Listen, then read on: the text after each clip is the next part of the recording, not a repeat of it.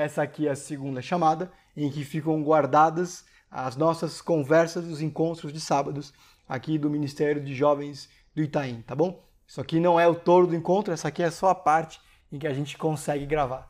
Então, se você não esteve ou se você quer ouvir de novo, muito legal. Isso quer dizer que tem algumas coisas que são prioridades na sua vida e uma delas é aprender sobre as coisas de Deus, tá bom? Muito legal. Vamos lá. No último encontro, a gente iniciou essa série Uma Vida que Vale a Pena, em que a ideia é perceber quais os ritmos de vida, padrões de conduta, estado de espírito, consciência e coração que devem nos conduzir quando a gente está junto, seja para abrir a Bíblia, conviver ou quando a gente encontra com aqueles que não têm a nossa fé. Isso porque a gente aqui, o nosso grupo de jovens, tem uma convivência bastante próxima. Então a gente tem essa oportunidade de viver muito parecido com os primeiros cristãos, também chamada de igreja primitiva. De poder realmente desfrutar da companhia um do outro mas de um jeito diferente de todas as outras pessoas do mundo. Sim, divertido, tipo jogar basquete na casa da Anne ou no Parque Ibirapuera. Criativo, como um Muay Thai debaixo da ponte com os Sigianes. De graça, comer de graça, tipo na casa do Felipe e da Brenda. Em 2 Coríntios 2,15, Deus diz por meio de Paulo o seguinte: A nossa consciência dá testemunho que temos nos conduzido no mundo, especialmente no relacionamento com vocês, com santidade e sinceridade provenientes de Deus. Não de acordo com a sabedoria do mundo, mas de acordo com a graça de Deus. Essa consciência precisa ser uma espécie de programa permanente, funcionando em segundo plano, em que tudo o que fazemos, pensamos, precisa se conduzir com santidade e sinceridade proveniente de Deus. É isso que Paulo está dizendo aqui. Que os cristãos convivem com as outras pessoas, irmãos, especialmente, mas também com todos os outros, de jeito diferente que todo mundo faz. Há uma intencionalidade a partir dos princípios de Deus quando a gente está junto, independente da fé do outro, mas em especial aqueles que são nossos irmãos. Então existe um jeito de conviver com pessoas que é de Deus e um jeito que não. Então a gente precisa pensar o que é se conduzir em santidade e em sinceridade provenientes de Deus. Significa que quando eu estou dando um chute num saco de pancada, eu preciso fazer como se amasse a Deus? Sim. Que quando eu estou pedindo pizza em dobro no 3B depois do culto da noite? Também. E se eu estou junto de outras pessoas, irmãos, mas não estou lendo a Bíblia? Também. Primeiro, porque ser cristão significa ser alguém transformado pelo poder de Deus.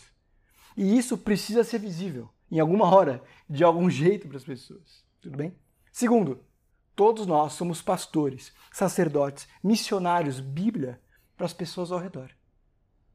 Talvez, e muito provavelmente, você não soubesse disso quando se juntou ao cristianismo, mas não é menos do que isso. Teve uma vez que um especialista em Antigo Testamento se aproximou de Jesus e perguntou: Mestre, qual é o maior mandamento? E Jesus respondeu: Ame o Senhor, o seu Deus, de todo o seu coração, de toda a sua alma de todo o seu entendimento. Este é o primeiro mandamento e o maior. E o segundo é semelhante: ame o seu próximo como a si mesmo. Destes dois mandamentos dependem em toda a lei e os profetas. Uma confusão, o texto fica em Mateus 22, 35 a 40, tá bom? Uma confusão muito comum é olhar para essa resposta de Jesus, né, de alguém perguntando o que é mais importante, e classificar da seguinte forma: primeiro mandamento, amar a Deus acima de tudo, em primeiro lugar, na prateleira de cima, e embaixo, amar pessoas. Mas perceba que não é isso que Jesus está dizendo aqui. Ele está dizendo, em primeiro lugar, este é o grande mandamento: amar a Deus. E junto, em paralelo, amar pessoas. Amar pessoas é amar a Deus. E amar a Deus é amar pessoas. Não à toa a gente leu isso na outra semana, no outro encontro, João 13,35, o próprio Jesus dizendo: Com isso, todos saberão que vocês são meus discípulos, se amarem uns aos outros. Então, uma vida que vale a pena envolve amar pessoas. Também, e não por acaso, é esse uns aos outros que mais se repete na Bíblia, amar uns aos outros. A questão é como que isso se aplica na dinâmica dessa loucura, que é conviver com gente que na prática tem mais coisas diferentes do que em comum. E essas diferenças apareceriam rapidamente se a gente estivesse num grupo um pouco maior e eu perguntasse quem aqui cresceu em São Paulo. Quem aqui teve uma mãe mais brava que o pai? Quem aqui era popular na escola? Quem era mais um? Quem se considera ansioso? Quem gosta da pregação do Tim Keller? Quem acha que tem gente melhor? Quem vai votar no. Brincadeira. Enfim, a cada pergunta que a gente fosse fazendo, as coincidências diminuiriam. Nós somos todos profundamente diferentes uns dos outros. E cada uma dessas diferenças nos formou de um jeito muito específico. Algumas respostas até fariam o clima pesar. As diferenças passariam a ser resistência e dependendo um problema. O negócio é que a gente sabe que a gente não consegue, por muito tempo, em diferentes áreas, construir e conviver em amor. Algumas das pessoas que mais nos amam e a gente mais ama são algumas das quais a gente pior trata. Por quê? Porque o nosso amor acaba. Ele não é suficiente. O nosso melhor não dá conta. Dos cristãos aos não cristãos, todos sofremos com um tipo de amor, ódio indiferença que a gente dedica uns aos outros. E em um mundo de solidão, indiferença, hipocrisia, egoísmo, intolerância, aspereza, inveja, amargura, os cristãos têm algo a dizer. Mais do que isso. Parece ser do genuíno e profundo interesse de Deus que a gente cresça exatamente nessa área. Amar uns aos outros. Não do nosso jeito e nem com as nossas forças. Por isso, abre comigo, liga a sua Bíblia, ou só me acompanha. 1 Coríntios, capítulo 13, dos versos 1 a 8. 1 Coríntios, capítulo 13, dos versos 1 a 8. Diz assim: Ainda que eu fale a língua dos homens e dos anjos, se não tiver amor, serei como o sino que ressoa como o prato que retira. Ainda que eu tenha o dom de profecia e saiba todos os mistérios e todo o conhecimento, e tenha uma fé capaz de mover montanhas, mas se não tiver amor, nada serei. Ainda que eu dê aos pobres tudo o que possuo e entregue o meu corpo para ser queimado, mas não tiver amor, nada disso me valerá. O amor é paciente, o amor é bondoso. Não inveja, não se vangloria, não se orgulha, não maltrata, não procura seus interesses, não se ira facilmente, não guarda rancor. O amor não se alegra com a injustiça, mas se alegra com a verdade. Tudo sofre, tudo crê, tudo espera, tudo suporta. O amor nunca perece. Esse é um dos textos mais conhecidos e citados, quase sempre em casamento, justamente por ter sido tão bem escrito. Até um agnóstico seria capaz de dizer ao final Amém.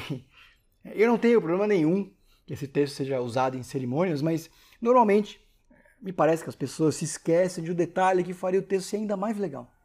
Ele é uma espécie de resposta para uma igreja cheia de problemas. Em Corinto, a cidade que dá nome à carta em que a igreja ficava localizada, a gente tem um sujeito que tinha relações com a sogra.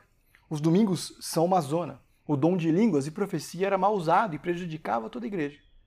Tinha gente ali se processando. Eles eram arrogantes, minimizavam o ministério de Paulo, eles usavam da ceia para matar fome. Eles simplesmente deixavam o mal rolar no meio deles.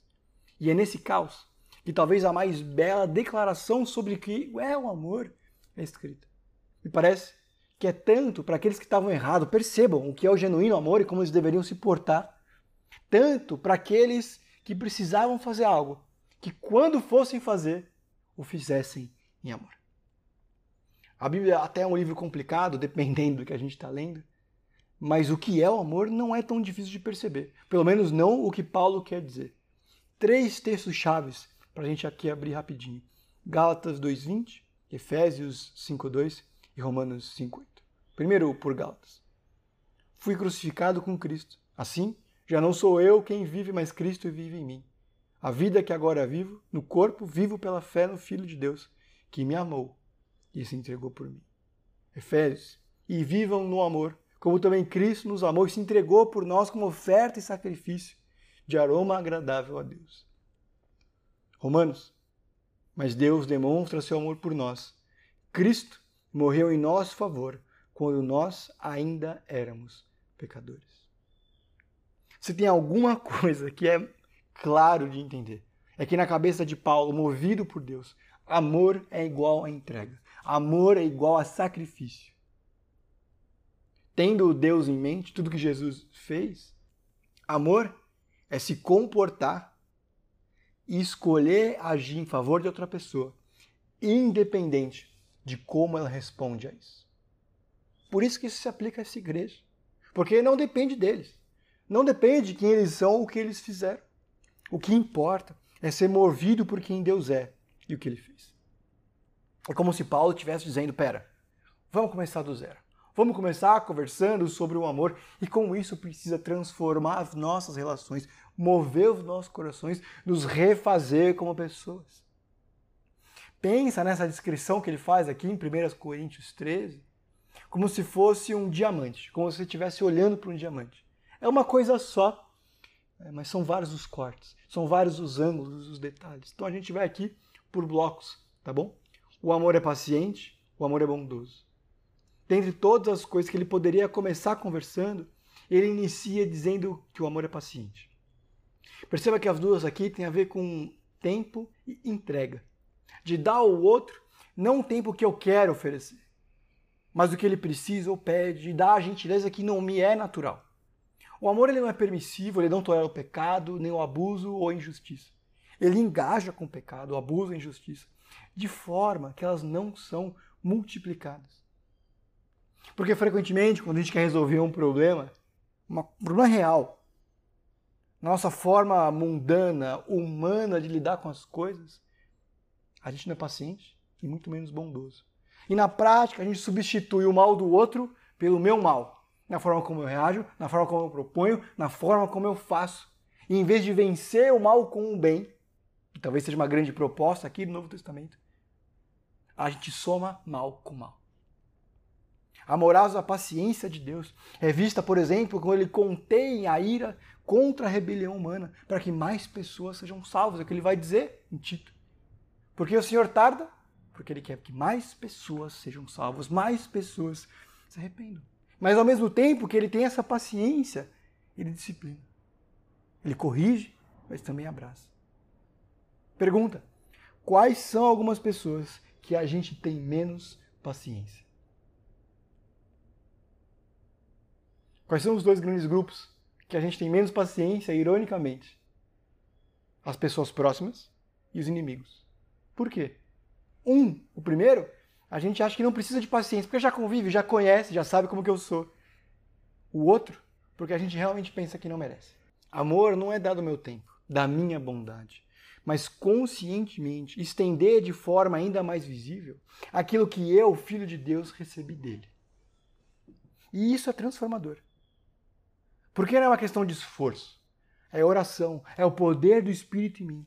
Porque quanto mais perto de Deus eu estiver e dos dele, mais parecido com ele eu serei. O quão paciente eu preciso ser? O quão bondoso eu preciso ser tornado? Bom, Deus mandou o seu Filho, provou o seu amor por nós quando Cristo Jesus morreu em nosso favor, quando nós ainda éramos pecadores. O quão bondoso? Tipo Deus, que manda chuva sobre os justos injustos. O que pouca gente lembra quando lê 1 Coríntios 13 é que nós somos chamados à humildade de lembrar e perceber o real amor que Deus teve por mim e por você. Porque nós somos humilhados pelo tipo de amor que ele nos ofereceu, a gente precisa ser constrangido, movido e transformado a oferecer a mesma paciência e a mesma bondade para as pessoas ao nosso redor.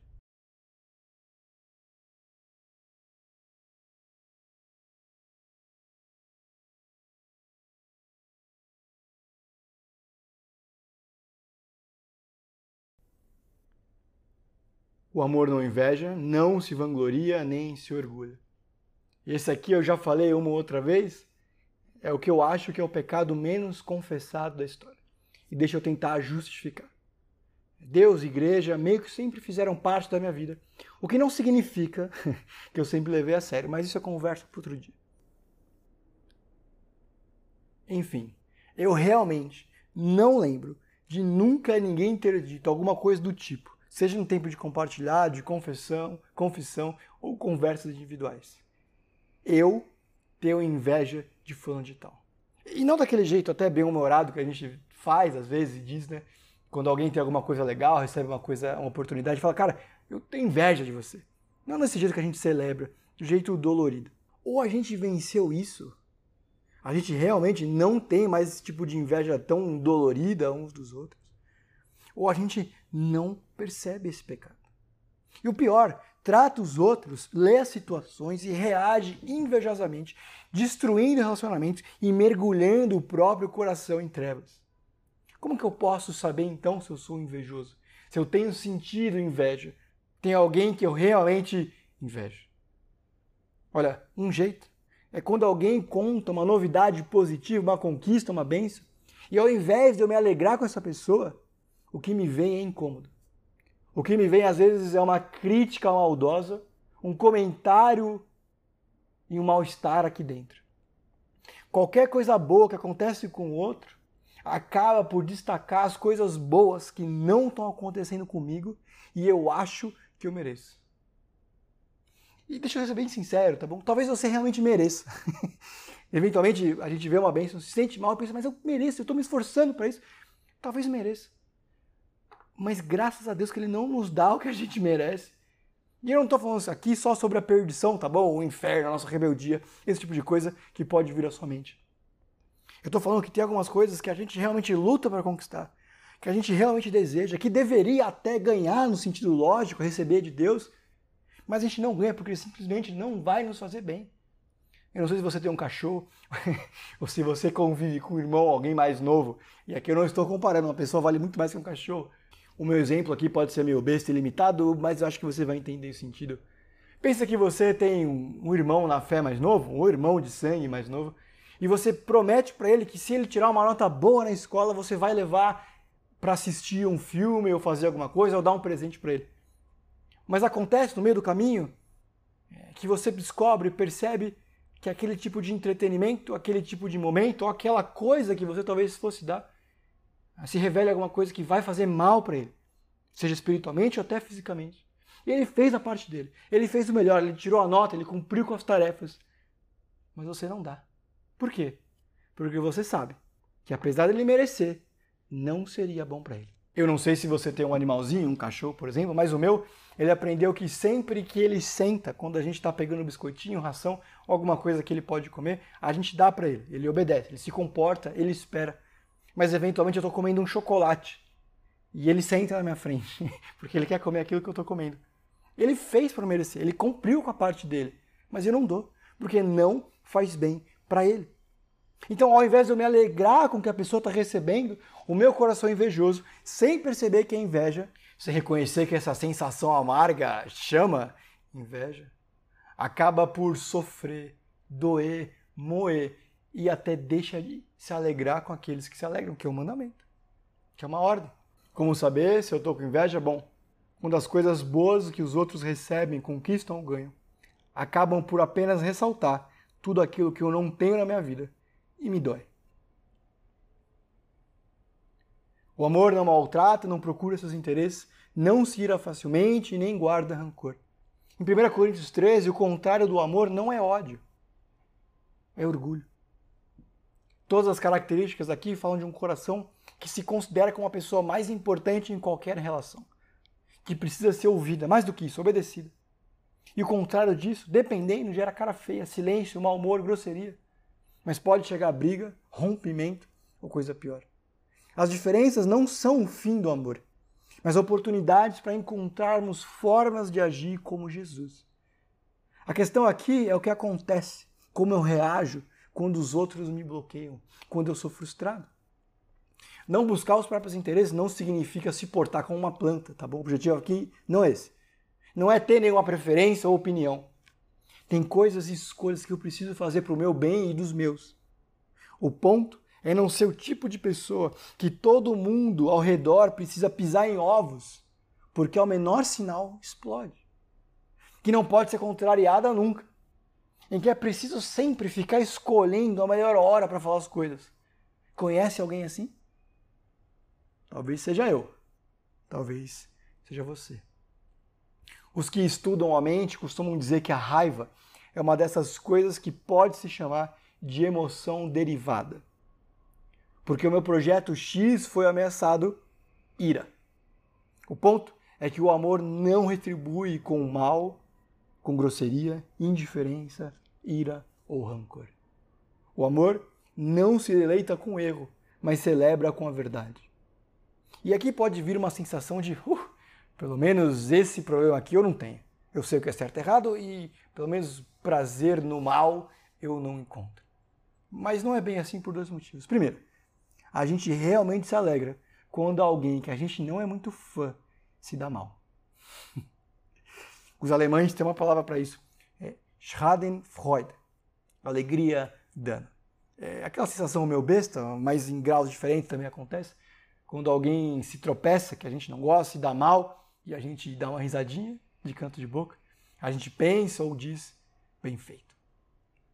É aquela sensação satisfatória que a gente tem em planejar e imaginar que alguém que a gente não gosta se dá mal ou se dando mal nesse cenário que a gente cria. Por que a gente faz isso? Porque é bom, porque traz alívio.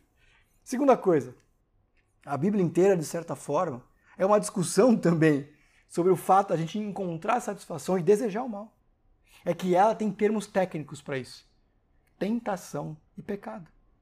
De que a gente consegue e deseja até encontrar paz naqueles nossos desejos que não são bons. Pior que esse homem em Corinto se deitar com a própria sogra, com a mulher do pai, foi a igreja inteira seguir em frente, como se nada tivesse acontecido. Mas, Daniel, você está dizendo que a igreja, as pessoas que fazem parte dela e a instituição devem estar atentos aos pecados das pessoas e falar com elas? Eu não. Eu não estou falando isso. Deus está falando isso. Gálatas 6.1. Irmãos, se alguém for surpreendido em algum pecado, vocês que são espirituais devem restaurar essa pessoa com espírito de humildade. Todavia, cuida de ti mesmo, para que não sejas igualmente tentado. Conversar sobre as coisas que nós não estamos de acordo com a palavra de Deus é uma responsabilidade nossa. Não apenas não encontrar prazer nisso, que já é um grande desafio, mas zelar, cuidar, para que a gente continue sendo transformado e seja cada vez mais próximo espiritualmente daquele que nos salvou. Por último, tudo sofre, o amor tudo crê, tudo espera e tudo suporta. O amor não se ofende desnecessariamente e nem facilmente. Ele demora, se irá e quando faz, perdoa. Lembra de alguém? O amor não permite que o mal dê a última palavra e nem é conduzido por ele.